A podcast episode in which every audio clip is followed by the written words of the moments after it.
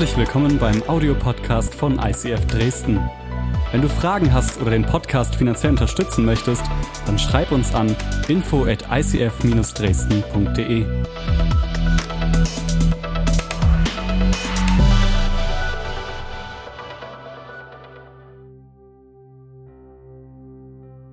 Wir steigen heute weiter ein in die Hashtag Jesus-Serie. Und ich, ich freue mich mega, weil, weißt du, das ist eine, das ist eine Serie, die, die die ganze ICF macht weltweit. Ja, wenn du, keine Ahnung, 10, 15 ICFs auf Instagram folgst, siehst du momentan immer das Gleiche. Und es ist gut, weil es ist ein Momentum. Es ist, es ist, einfach, es ist einfach absolut genial. Und ähm, wir wollen heute ein bisschen tiefer einsteigen. Ich muss bloß kurz eine Einstellung ändern, weil mein Screen immer ausgeht. Ja, so ist es mit der Technik. Freisprechen. Ja, kriege ich vielleicht auch hin, aber dann hole ich dich nach vorne, Conny. Hashtag Jesus. Ähm, warum beschäftigen wir uns mit Jesus? Wir sind in der Kirche, könntest du sagen. Ja, aber es, es, gibt einen viel, viel tieferen Grund. Und ich will dir mal eine Frage stellen. Was glaubst du, wer Jesus ist? Wer, wer ist Jesus für dich? Wer ist Jesus für dich in deinem Leben? Vielleicht denkst du, hey, ganz, ganz ehrlich, David, ich komme zu dir her, aber Jesus hat nicht wirklich eine Relevanz für mein Leben. Ich weiß, es geht um ihn und es steht da groß geschrieben, aber wirkliche Relevanz hat er nicht. Vielleicht denkst du auch über Jesus, ja, das war, war ein guter Kerl mit guten Absichten, ne? ja. Und äh, der ist halt durchs Land gezogen irgendwann mit seinen Jesus-Sandalen und äh, hat halt Menschen geholfen. Aber ist das wirklich alles? Warum machen wir da eine ganze Predigtreihe drüber? Ich, ich bin davon überzeugt, wenn du, wenn du wirklich mal anschaust, wenn du die Bibel mal zur Hand nimmst, ja, und ich hoffe, du tust es gerade nach unserer letzten Predigtserie, die Bibel, okay? Wenn du die Bibel mal zur Hand nimmst und schaust, was Jesus über sich selbst sagt und wer er ist, dann kannst du am Ende nur zu dem Schluss kommen, dass er die größte Relevanz haben muss für dein Leben. Es, es, es gibt nichts anderes, als dass Jesus die, die größte Relevanz haben muss für dein Leben. C.S. Lewis, der Autor von Narnia, hat mal Folgendes gesagt, oder er hat es so ausgedrückt. Und ich liebe diesen Satz. Jemand, der die Art von Dingen sagt, die Jesus gesagt hat, kann nicht einfach nur ein guter Moralprediger sein. Entweder ist er ein Irrer, ein Lügner, oder er ist Gott. Oder er ist Gott. Ich will dich heute reinnehmen in das Thema für heute und es lautet, ich bin die Tür. Und ich habe hab dir so eine wunderschöne Tür mitgebracht. Ich weiß, das Türblatt fehlt. Ja? Ähm, und das Thema ist, ich bin die Tür. Jesus hat es gesagt, dass er die Tür ist, aber die Frage ist, was bedeutet das eigentlich für dein und mein Leben? Weil sind wir mal ehrlich, in, in deinem und meinem Leben, wir gehen durch viele Türen, oder? Und vielleicht stehst du auch vor gewissen Türen gerade eben in deinem Leben.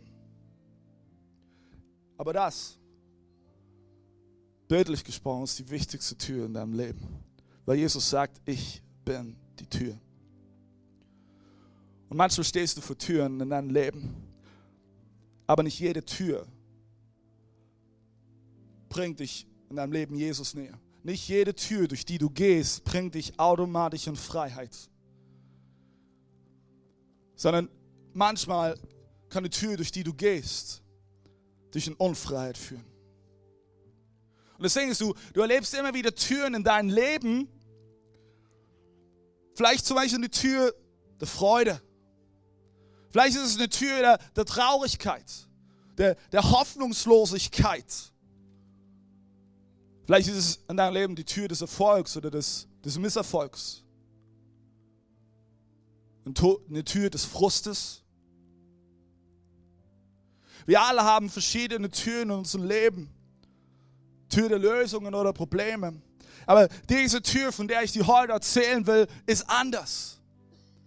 Weil sie wird dein Leben für immer verändern, wenn du bereit bist, einen Schritt durch diese Tür zu wagen. Und ich möchte heute mit dir reingehen in einen Text, in einen Bibeltext, der es in sich hat.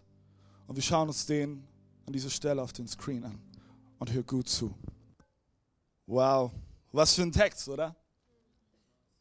Leben in ganzer Fülle. Ich will dich mit reinnehmen. Der, der Schlüsselvers aus diesen Versen, die wir gerade eben gehört haben, ist Johannes 10, Vers 9 für heute. Ich bin die Tür. Wenn jemand durch mich eintritt, wird er gerettet werden. Er wird ein- und ausgehen und gute Weide finden. Das ist so diese klassische Stelle, die wir lesen in der Bibel. Und wir lesen sie heute und denken, was zum Geier will er sagen? Ich bin die Tür. Was, was, was heißt es denn für mein Leben? Was bedeutet das? Soll ich jetzt ein Vollpfosten sein oder was heißt es? Ich bin die Tür. Deswegen ist, Jesus verwendet oftmals eine Bildsprache. Und das ist eine Bildsprache, die die Menschen damals verstanden haben, aber heute haben wir unsere Probleme. Du verstehst, verstehst, was Jesus sagt mit Ich bin die Tür, wenn du vielleicht ein Zeitreisender bist aus der damaligen Zeit und noch zufällig Schafhirte bist. Dann verstehst du, was Jesus ausdrücken will mit Ich bin die Tür. Jetzt weißt du, um was es geht. Es geht um eine Symbolik aus der Hirtenschaft, nenne ich mal so. Ja? Und du musst wissen, ein Schafstall sah damals ganz, ganz anders aus, wie er heute aussieht. Ich habe dir mal ein Bild mitgebracht, wie ein Schafstall damals aussah. Ein Schafstall ist nicht so, wie du, wie du ihn vielleicht heute kennst, so eine Scheune mit einem Dächlein drauf, sondern ein Schafstall ist viel mehr damals gewesen, eine Mauer von aufgeschütteten Steinen, die man übereinander stapelte. Und in dieser Mauer gab es eine kleine Öffnung. Es gab, es gab eine Lücke in dieser Mauer. Und in diese Mauer, in diese Lücke, setzte oder legte sich der Hirte, weil er war die Tür zum Schafstall. Und ich, also ich weiß nicht, wie es dir geht. Ich liebe diese Symbolik, weil vielleicht, wenn du mir folgst, macht es jetzt langsam Klick. Ähm, der Hirte setzte sich in den Eingang zum Schafstall und wer in diesen Stall reinkommen wollte, musste an ihn vorübergehen. Und morgens dann, wenn die Sonne aufgeht, rief der Hirte seine Schafe und die Schafe folgten ihm, weil sie seine Stimme kannten. Und das Ding ist, wenn Diebe oder Räuber kamen, dann keiner hätte es gewagt, durch die Tür zu gehen. Weil sie wussten, da sitzt der Hütte. Wenn, würden sie versuchen, über diese Mauer zu springen und aus dem Hinterhalt heraus Schafe zu reißen. Und Johannes 10, Vers 16 sagt Jesus selbst, ich bin der gute Hirte. Ich kenne meine Schafe. An der Stelle, ähm, du bist das Schaf und ich bin das Schaf, falls dir das nicht bewusst geworden ist. Das ist eine Bildsprache. Wir sind Schafe. Ich kenne meine Schafe und meine Schafe kennen mich, genauso wie der Vater mich kennt und ich den Vater kenne. Und ich gebe mein Leben für die Schafe her. Ich habe auch noch Schafe, die nicht aus diesem Stall sind. Auch sie muss ich herführen. Sie werden auf meine Stimme hören und alle werden eine Härte unter einen Hirten sein. Der Vater liebt mich, weil ich mein Leben hergebe. Ich gebe es her, um es wieder zu empfangen. Ich glaube, besonders in der, in der Stelle aus Johannes 10, die wir vorhin, vorhin gelesen haben, gibt Jesus drei Versprechen für dein Leben. Und zwar im Hinblick auf deine Vergangenheit, deine Gegenwart und deine Zukunft. Du musst nämlich wissen, die Tür, von der wir reden, ist als allererstes ein Zugang. Und das betrifft, ich werde es gleich erläutern, deine Vergangenheit. Die Tür ist ein Zugang. Es heißt am Anfang in Johannes 10, 9, wir werden uns wie gesagt die ganze Zeit an diesen Vers lang hangeln, wenn jemand durch mich eintritt, wird er gerettet werden. Okay, wir sind ehrlich, die Bedeutung einer Tür ist relativ einleuchtend, oder? Du machst die Tür auf Du trittst irgendwo hinein. Du machst die Tür zu und versperrst den Zugang. Und genau das ist es schon, um was es Jesus hauptsächlich geht. Die Tür, von der er spricht, ist ein Zugang. Ein Zugang. Wohin? Zur Toilette? In die Küche? Wo, wohin geht diese Tür? Geht sie in eine andere Dimension? Weil bist du woanders? Wofür ist dieser Zugang? Es muss irgendwie, wenn wir diesen Vers lesen, es muss mit Rettung zu tun haben. Es muss irgendwie mit Rettung zu tun haben. Und noch klarer wird es ein paar Kapitel später, schmettert Jesus nämlich folgenden Satz raus, den du vielleicht schon mal gehört hast. Johannes 14, Vers 6. Ich bin der Weg und die Wahrheit und das Leben. Niemand kommt zum Vater als durch mich. Und vielleicht wird jetzt das Bild für dich ein bisschen klarer. Jesus ist die Tür beziehungsweise der Weg. Und durch ihn, wenn wir die Entscheidung treffen, ich trete durch diese Tür hindurch, hast du automatisch Zutritt zu der Gegenwart Gottes.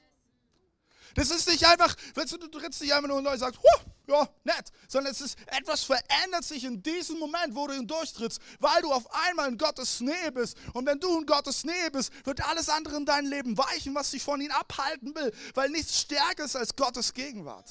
Nichts ist stärker. Jesaja 59, Vers 2 bringt allerdings einen Kampf auf den Punkt, den wir alle kennen. Eure Schuld. Sie steht wie eine Mauer zwischen euch und eurem Gott. Eure Sünden, die Zielverfehlungen verdecken ihn. Darum hört er euch nicht. Es ist eine Mauer zwischen uns. Es ist, um mit diesem Bild zu bleiben, was ich euch vorhin gezeigt habe, es ist, als ob wir außerhalb des Schafstalls stehen. Und da ist eine Mauer zwischen uns und Gott. Aber lass mich dir heute Morgen sagen, es gibt Hoffnung. Es gibt Hoffnung.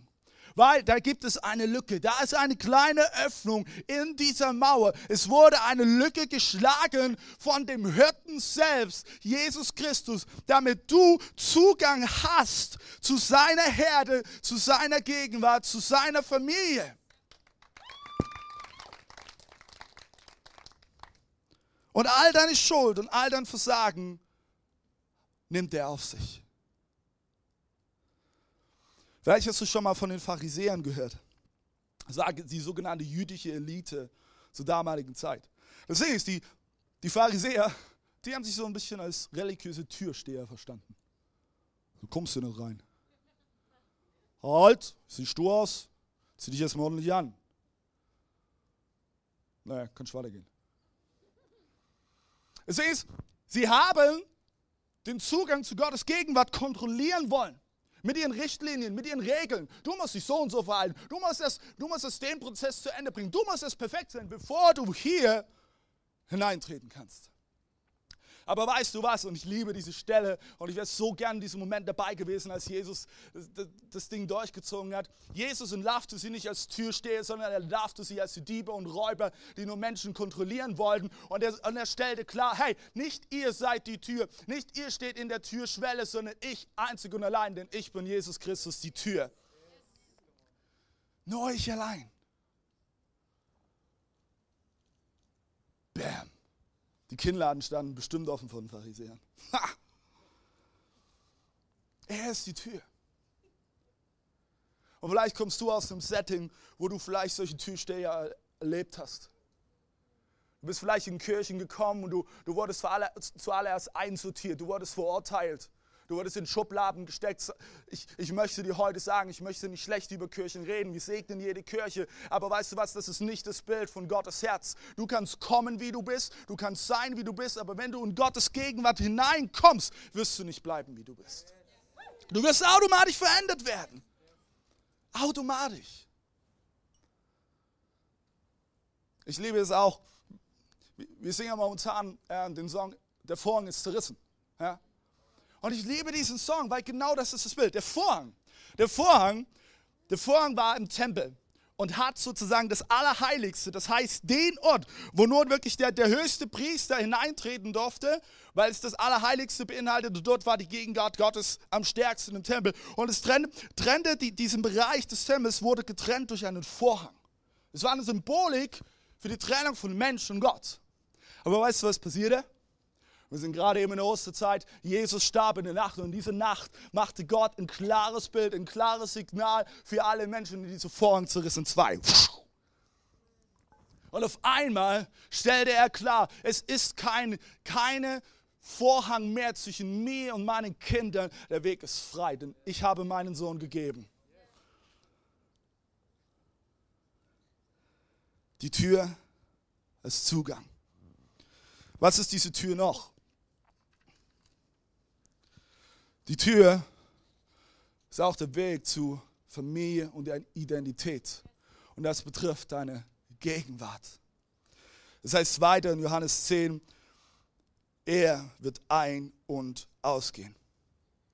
Okay, hä? Halt mal. Jetzt sagt er, wir sollen reinkommen, dann sollen wir wieder rausgehen. Was meint Jesus jetzt damit? Wir sollen ein- und ausgehen? Deswegen ist ein- und ausgehen ist eine bekannte Phrase aus der Bibel. Und äh, es beschreibt letzten Endes nichts anderes als die freie Nutzung einer Wohnstätte. Bedeutet also, wenn du durch diese Tür gehst, wirst du gerettet. Und auch wenn du wieder rausgehst, es wird sich nichts in diesem Status ändern.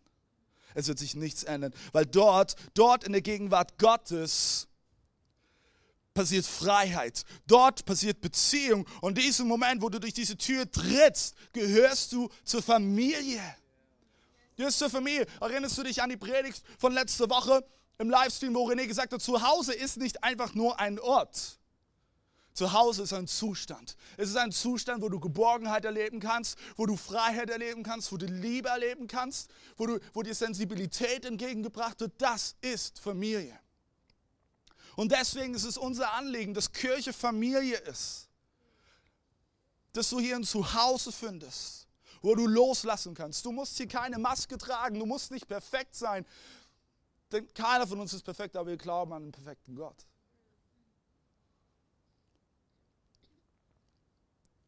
Und das Ding ist, wenn du hindurchtrittst durch diese Tür, bekommst du eine neue Identität. Ich weiß nicht, was vielleicht auf deiner Stirn steht. Wir alle sind irgendwie gebrandmarkt in unserem Leben. Durch Verletzungen, die wir erlebt haben, durch Erfahrungen, die wir gemacht haben. Vielleicht hast du Menschen verletzt oder du wurdest von Menschen verletzt. Vielleicht hast du Menschen angelogen und es steht auf deiner Stirn Lügner. Vielleicht warst du unglaublich zerstörend in Beziehungen und auf deiner Stirn steht Zerstörer. Aber weißt du was, ganz egal, was du mitbringst hier an diese Tür, in dem Moment, wo du ihn durchtrittst, verändert sich was. Es, es, steht nicht mehr das auf deiner Stirn, was du durch deine Tat hervorgebracht hast, sondern es steht etwas auf deiner Stirn, unabhängig von dem, was du getan hast. Es steht drauf, Kind Gottes. Kind Gottes. Und nichts und niemand kann das rauben, es sei denn, du entscheidest dich bewusst dagegen. Paulus schreibt in Galater 4, 6 bis 7, so gut. Weil ihr nun also seine Söhne und Töchter seid, hat Gott den Geist seines Sohnes in eure Herzen gesandt. Den Geist, der in uns betet. Aber Vater. Daran zeigt sich, dass du kein Sklave mehr bist, sondern ein Sohn. Du bist kein Sklave der Angst mehr. Du bist ein Kind Gottes. Wenn du aber ein Sohn bist, bist du auch ein Erbe. Gott selbst hat dich dazu bestimmt.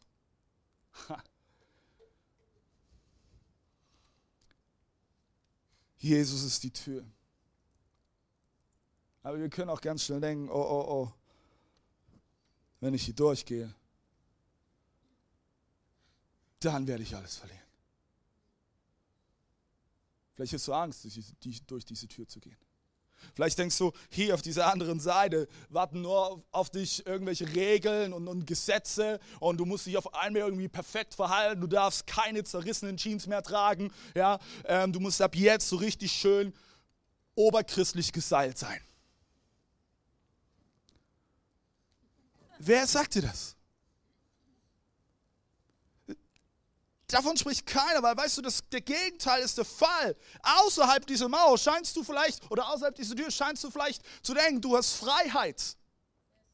Aber du wirst dich, du wirst dich nur immer mehr spüren, dass du durch die Dinge, die dein Leben bestimmen, versklavt bist. Und, und sie nicht scheinbare Freiheit erzeugen wollen in deinem Leben, aber es ist nicht Freiheit, es ist, es ist eine Unfreiheit von den Dingen, die dein Leben bestimmen, ob es Macht ist, ob es Geld ist, ob es, ob es Sex ist, ob es Beziehungen sind, Karriere, was auch immer. Und wir versuchen selber Schutzmauern aufzubauen. und unsere, ringsherum und unsere Herzen, aber das Einzige, was es hervorbringt, sind bittere Menschen. Jesus allein ist, ist, ist die Tür des Schutzes. Jesus allein ist die Mauer des Schutzes. Jesus allein kann dir Freiheit bringen, wonach du dich so sehr in dein Leben sehnst. Und alles, was dich töten will oder dich bestehen will, hat keine Chance. Ich lade dich heute Morgen ein, gib der Beziehung zu Gott den richtigen Stellenwert in dein Leben. Prüfe es. Stell ihn an allererste Stelle. Weil weißt du, das ist wahre Freiheit, Unabhängigkeit von den Lebensumständen. Das ist wahre Freiheit. Eine Hoffnung und ein Halt außerhalb von dir selbst, auf den du dich immer verlassen kannst. Von Menschen werden wir enttäuscht. Ständig. Ich sage immer, hey, wenn du hier in dieser Kirche bist, ich werde dich wahrscheinlich auch als dein Pastor enttäuschen. Weil ich bin auch nur ein Mensch, ich bin nicht perfekt. Aber der Gott, an den wir glauben, er ist perfekt, er ist treu, er steht zu seinem Wort, er ist für dich. Dritter Punkt, die Tür ist der Weg zum ewigen Leben. Und das betrifft deine Zukunft. Der Vers geht zu Ende er wird ein- und ausgehen und gute Weiden finden. Ah ja, das kenne ich, ne? Psalm 23. Er führt mich zu saftigen Weiden. Ich hab's gewusst. Gott möchte, dass ich ein happy, clappy Leben habe, dass es mir immer gut geht, ich mir keine Sorgen machen muss. Ich werde immer ein gefülltes Bankkonto haben, mein Kühlschrank wird immer voll sein. Halleluja! Raus. Weißt du, Jesus hat niemals gesagt, dass er dir ein Happy Clappy Leben gibt, wo alles, wo alles easy läuft. Ich, ich bin ehrlich, Nachfolge ist manchmal sackenschwer. Das sind die Momente, von denen Rahel erzählt hat. Wo du unter Druck stehst. Und du merkst, hey, du willst dich eigentlich anders verhalten, aber dir fehlt vielleicht die Kraft. Aber ich finde es so stark und so mutig, Rahel, dass du das ehrlich sagst. Und weißt du was, das macht am Ende Authentizität aus. Nicht, dass du irgendein oberflächliches Bild aufrechterhältst, sondern dass du dazu stehst, wenn vielleicht nicht alles Gold ist, was glänzt, und dass du dazu stehst, wenn du Fehler machst. Und weißt du, was das Beste ist? Du kannst daraus lernen. Und ich weiß, Rahel wird das nächste Mal anders handeln.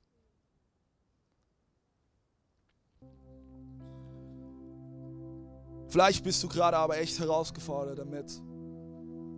Weil, wie, wie kann Jesus dann Johannes 10, Vers 10 sagen, ich aber bin gekommen, um ihnen Leben zu bringen. Leben in ganzer Fülle. Leben in ganzer Fülle. Wer wünscht sich in diesem Raum ein erfülltes Leben? Ist gut. Wir alle haben diese Sehnsucht in uns drin. Wir sehnen uns nach einem erfüllten Leben. Aber weißt du, mit einem erfüllten Leben hängt nicht unmittelbar, wie gesagt, ein gefülltes Konto oder ein gefüllter Magen zusammen. Es geht viel tiefer. Es geht um eine Erfüllung der Seele. Leben in ganzer Fülle bedeutet nicht Dinge zu besitzen, sondern es bedeutet Friede und Freude zu haben, unabhängig von den Umständen.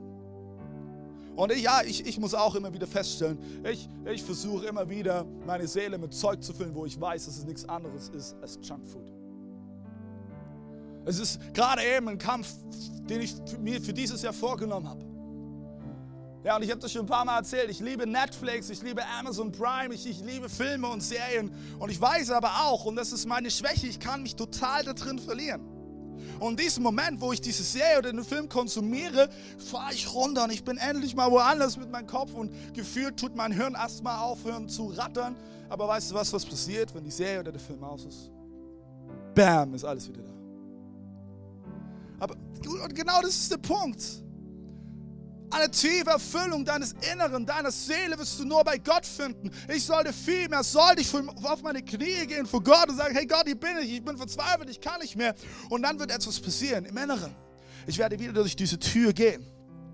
Und ich komme in Gottes Gegenwart. Und etwas wird sich automatisch verändern in mir drin. Und ich liebe es, wenn wir einfach mal schauen, dieses Wort in ganze Fülle, wenn wir in den griechischen Originaltext schauen, äh, steht da das Wort Perison. Und es bedeutet über alle Maßen. Im Überfluss, pass auf, im Überfluss eine Menge noch mal mehr, als man erwarten kann. Ey, ist es nicht gut? Dieses Leben, was Jesus uns geben möchte, ist viel größer und besser, als wir uns überhaupt vorstellen können. Es ist der Knall, im Überfluss eine Menge mehr, als man erwarten kann.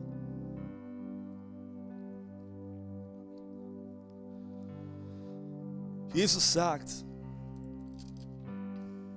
ich, ich bin die Tür. Ich bin der Zugang zu Gott. Und es gibt nur einen Weg zum Vater, nämlich ich selbst. In Markus 16, Vers 16 lesen wir, wer glaubt und sich taufen lässt, wird gerettet werden. Wer aber nicht glaubt, wird verurteilt werden. Weißt du, deswegen, genau deswegen feiern wir Taufe. Taufe ist nicht einfach nur, oh, ich brauche einen Grund, um zu feiern. Taufe ist viel, viel mehr. Viel, viel mehr. Mit Taufe gibst du ein öffentlich, öffentliches Bekenntnis, hey, ich gehöre zu Jesus. Ich gehöre zu Jesus und komme, was wolle. Ich werde, auch wenn es heißt, dass ich kämpfen muss, ich werde immer wieder durch diese Tür gehen. Immer wieder durch diese Tür gehen. Auch wenn es mich manchmal hinaustreibt, ich werde hindurchgehen wieder. Weil ich an den guten Vater glaube. Taufe, Taufe ist, ist ein Bekenntnis dafür, dass du so aus, aus dem Tod ins Leben geholt wurdest. Und ich meine nicht, dass du irgendwie schon mal im Friedhof lagst in einem Grab. Nein, Tod, es kann etwas in dir gestorben sein. Nämlich, wenn du keine Hoffnung mehr hast, keine Perspektive mehr hast. Aber wenn du diesen Jesus kennenlernst und Ja zu ihm gesagt hast, wirst du uns Leben gerufen. Und er gibt dir eine neue Identität, neue Kraft. Und deswegen lade ich dich ein, wirklich, wie Rai auch schon gesagt hat, wenn du dich taufen lassen willst, sei heute 13 Uhr an der Bahn mit mir und, und lass dich taufen. Lass keine Sekunde vergehen. Weißt du, wir, wir warten manchmal 10, 15, 20, 30, 40, 50, 60, 70 Jahre von dem Moment, wo wir Ja sagen zu Jesus und dann lassen wir uns taufen. Eigentlich, ist, eigentlich gehört es zusammen. Es ist ein Aufwasch, wenn du so willst. Und ich lade dich ein. Ich lade dich ein. Weißt du, Jesus hat alles aufgegeben, um uns so nah wie möglich zu kommen. Er hat alles aufgegeben.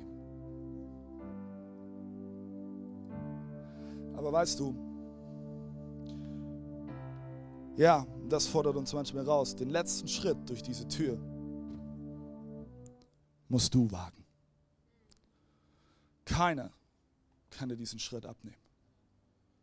Ich kann es nicht als dein Pastor.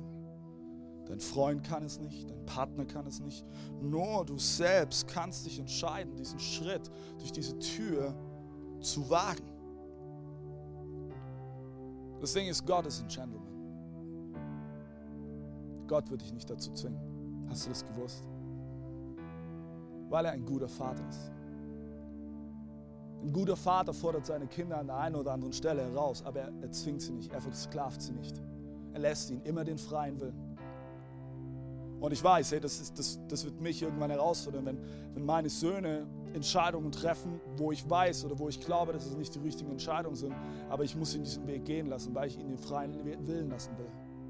Und genauso, genauso tut es Jesus mit dir und mir. Du musst dich selbst entscheiden, diese Tür aufzumachen und, und einzugehen, einzutreten. Das bedeutet, du und ich müssen aktiv werden. Wir müssen aktiv werden. Die Tür wird sich nicht automatisch auf dich zubewegen. Eine Tür, eine Tür ist statisch. Die Tür rennt nicht hinter dir her und sagt, halt, stopp, bleib stehen. Die Tür. Jesus ist schon längst hier. Er ist hier in deiner Nähe. Er ist in diesem Moment neben dir. Er ist stolz auf dich. Er liebt dich. Aber es ist deine Entscheidung, durch diese Tür zu gehen. Ich weiß nicht, wer Jesus für dich ist. Ich weiß nicht, wie du Jesus bisher gesehen hast.